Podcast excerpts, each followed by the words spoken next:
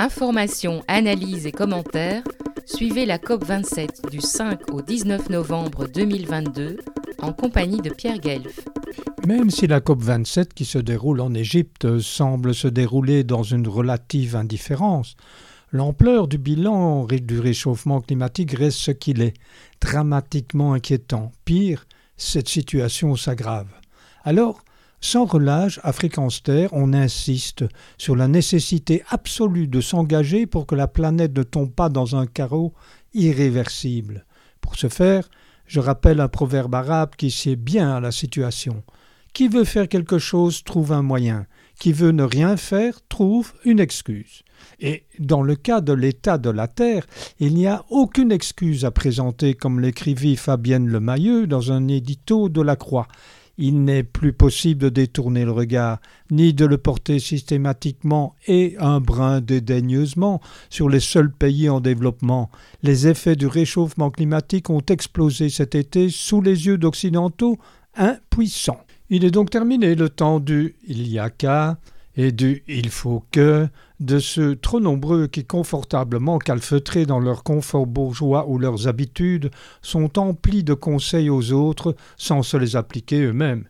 Mini-trip d'un week-end aux Canaries, consumérisme effréné d'objets parfaitement inutiles, course indécente au tout dernier iPhone, cabriolet ou écran tactile interactif ultra fonctionnel. Vous savez, celui qui va révolutionner votre quotidien en présentiel, en visio ou en webconférence selon la publicité. Ceux qui s'inquiétaient le moins du réchauffement climatique avant ont changé d'avis depuis les événements de l'été, expliquait encore le quotidien. Vraiment? Vous croyez vraiment à ces propos après avoir lu les statistiques des vols aériens en nette augmentation de ces derniers mois? Avez-vous bien regardé les cartes des tours cyclistes prochains avec départ pour le Giro à Budapest, les Pays-Bas pour la Vuelta, l'Espagne pour la Grande Boucle, soit des milliers et des milliers de kilomètres de déplacements aériens ou routiers, des coureurs, suiveurs, officiels, journalistes, soigneurs, directeurs sportifs et des marchands de cacahuètes et saucissons des caravanes?